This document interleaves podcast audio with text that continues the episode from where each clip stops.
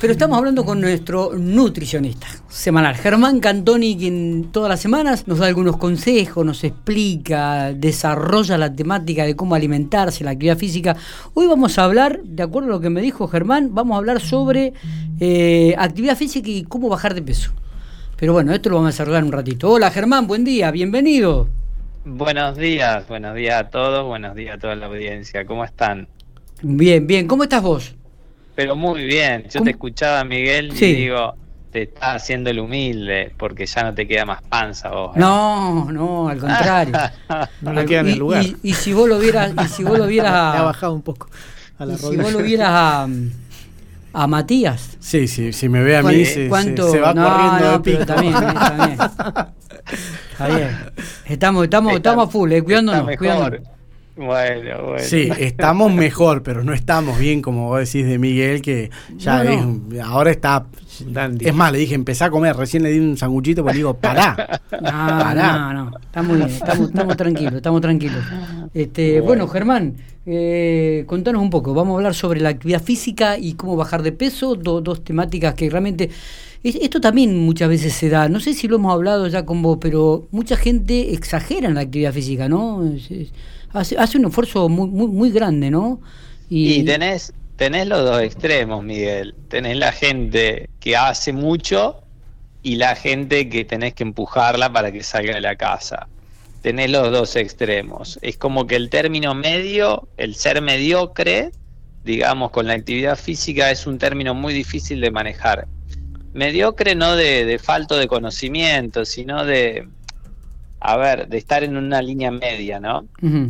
Eh, sostener esa actividad en el largo plazo, en el mediano a largo plazo, eh, es lo que más les cuesta, a todos, a todos. Generalmente tendemos a, polarizar, digamos, la actividad, ¿no? Está bien, está bien. ¿Y, cómo se regula esto? ¿Cuándo sabemos qué lo, qué es lo que está bien?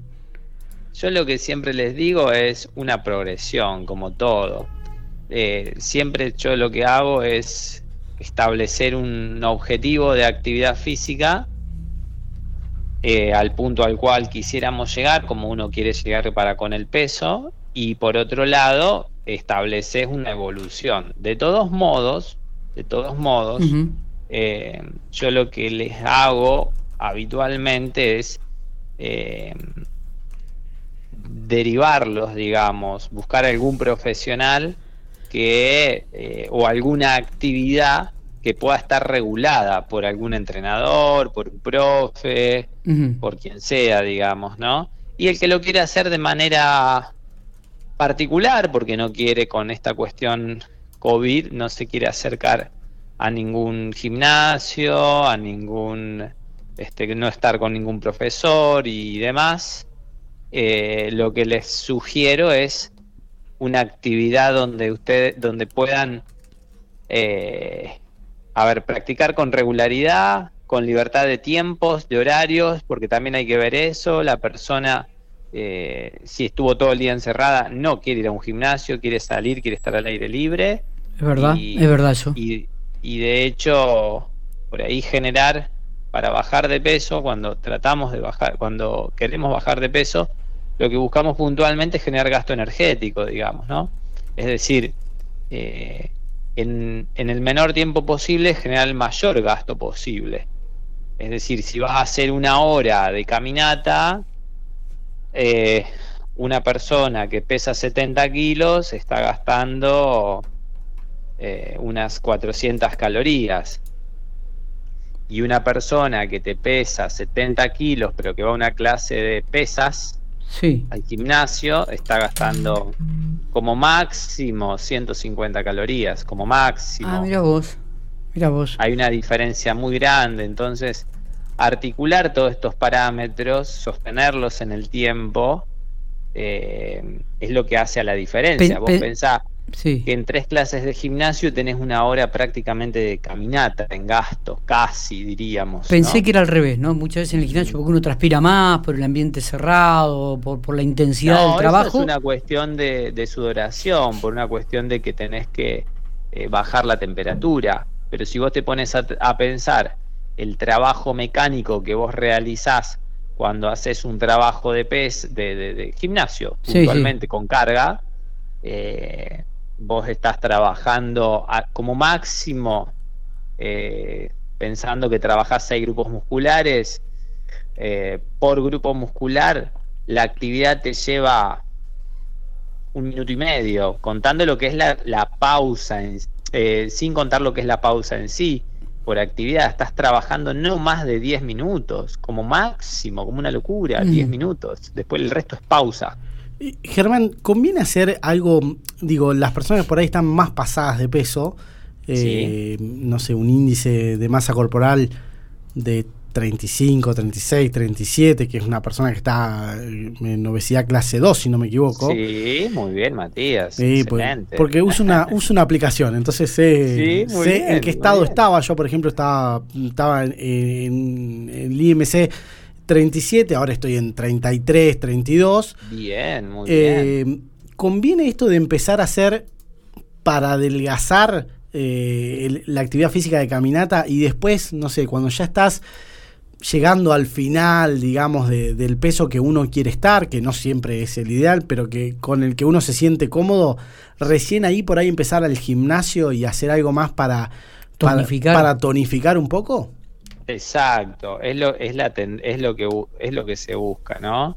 Es lo que yo busco, generar mayor desgaste con esta cuestión de, de la actividad con la caminata misma, ¿sí? Y después, cuando ya uno va, va, va entrando en estado de forma, eh, digamos, estirar la piel, vamos a decirlo así, inflando los músculos.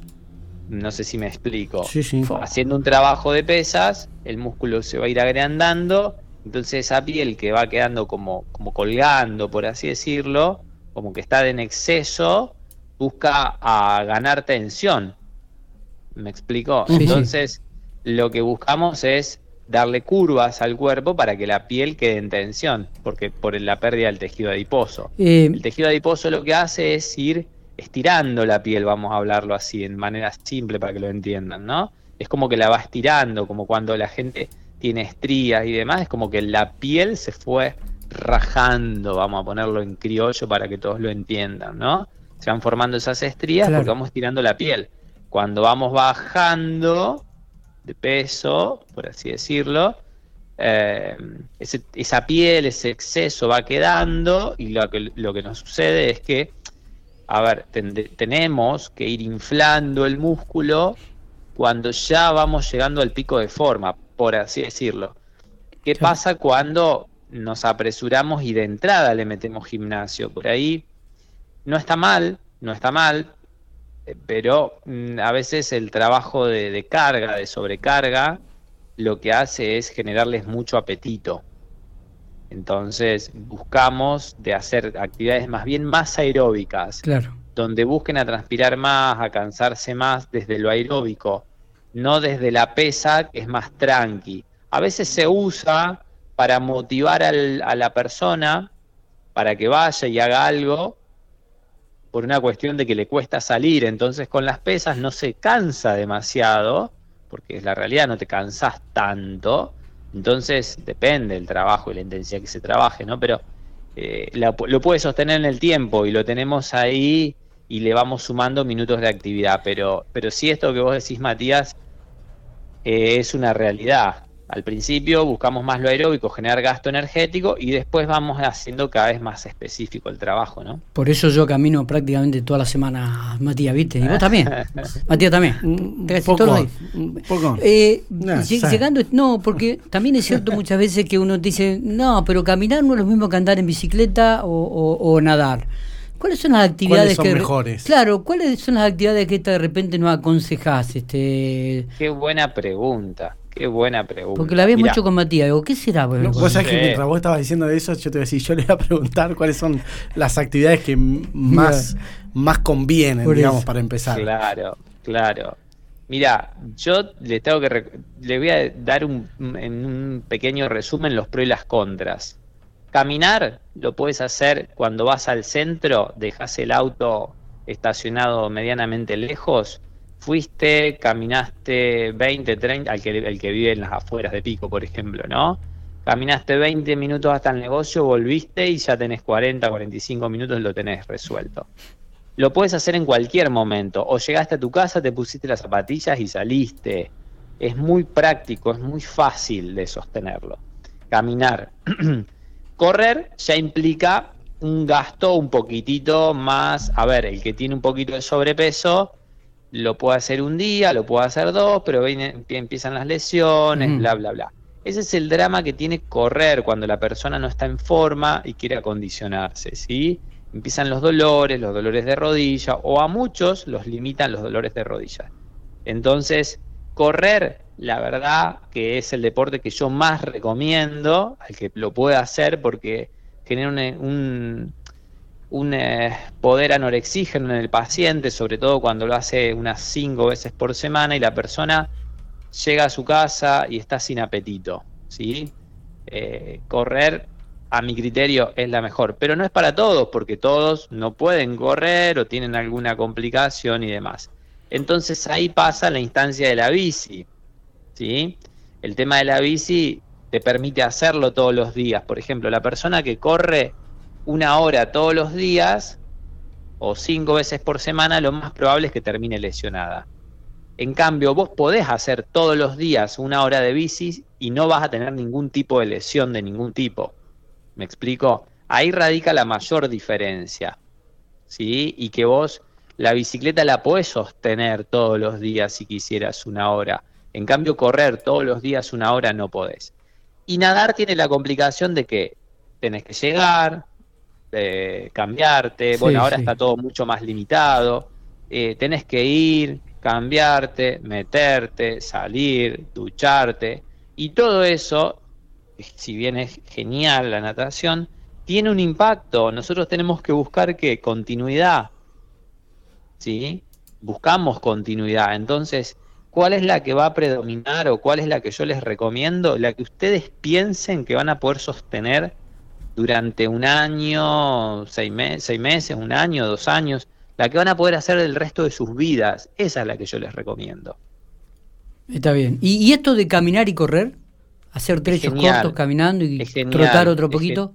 Es, genial, es genial, mirá, muy buena, muy buena acotación, Miguel. Yo lo que les recomiendo. Ah, antes lo hacía eso, ahora me cuesta un poquito más, pero antes lo hacía. Sí, pero es, es genial para bajar de peso eso. Camino, corro, camino, corro, camino, corro. Sí, eso está muy bueno.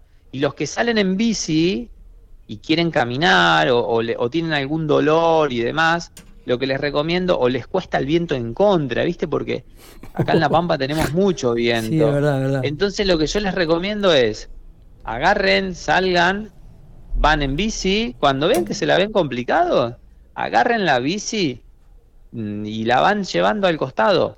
Entonces, andan en bici, caminan, se suben arriba de la bici, otro poquito más, y así. Ese ejercicio de llevar la bici también gasta mucha energía, ¿eh? Y más cuando tenés viento en contra. Está, Está eh, bueno, eso está muy bueno, porque pareciera ser que es subirse y pedalear y que si te ven abajo la bici sos menos, no, no, no. Lo acá lo que importa es todos los días ir avanzando y, ser mejor todos los días un poquito.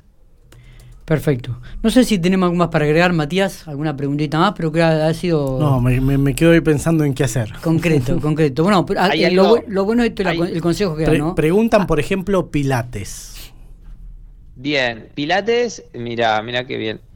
Es una actividad donde no hay demasiado gasto energético a los fines de bajar de peso, lo cual no significa que no sirva. Por ejemplo, em, aquellas personas que tienen trabajos de oficina o que están sentadas o paradas todo el día, es una actividad excelente, es excelente. Em, yo lo, los, lo recontra recomiendo pero no bien como, un, como gasto energético. ¿Por qué? Porque el pilates o el trabajo de pesas o, el funcional y demás, estas nuevas tendencias que han ido apareciendo, lo que hace es que te pone muy bien durante el día, vos te sentís muy bien, Pilates te hace sentir bien, te sentás derechito, oxigenás mejor, y así todos los trabajos que tienen que ver de fuerza y donde se trabaja la columna, ¿no? De, más está decir que, siempre al menos hacer algún ejercicio es positivo. Siempre. O sea, no importa si es el mejor, pero hacer algo es, es- ya es positivo. Inclusive cual- lo que yo les digo siempre, cuando estén sentados, cada media, cada media hora levántense a buscar un vaso de agua. No lo pidan. Mm, Miguel. Matías. No, Miguel. claro, nosotros estamos mucho tiempo sentados, Sí. casi tres horas y media. toda la mañana acá estamos sentados. Pero digo, por lo tanto hay y, que hacer y actividad. levantarse es levantarse hace que la sangre remueva, circule y es importante. Ahí está. Es muy importante. Germán, te agradecemos enormemente todos Mucho estos dato consejos. hoy, eh. eh. Muchos datos nos dio hoy. ¿eh? Hoy- Sí, hoy estuvo tu- bueno. hoy estuvo bueno, hoy estuvo bueno, realmente. ¿eh? Hacer la actividad física que vamos a poder sostener en el tiempo. Me, me quedo con ese dato, ese detalle. Sí, sí, sí, sí, literal. Bueno, si la gente quiere hacerte alguna consulta, Germán, ahí en, en calle Nunca te 13, sale. nunca me sale el nombre, el consultorio está en calle 13, entre 8 y 10, me, Médicis. Decilo, decilo, decilo, decilo. Médicis, ¿no? Médicis. Ahí está, ahí está, Repita conmigo. Calle 13, entre 8 y 10. O si no, llamar al teléfono, Germán, 437-214. 437 Se, se lo voy a anotar para la próxima. Sí, Germán. sí, sí. Este, así que cualquier cosita puede consultarlo ahí a Germán Cantoni, nuestro nutricionista, nuestro columnista de la radio aparte un excelente, excelente profesional y mejor persona. Bueno, muchas gracias.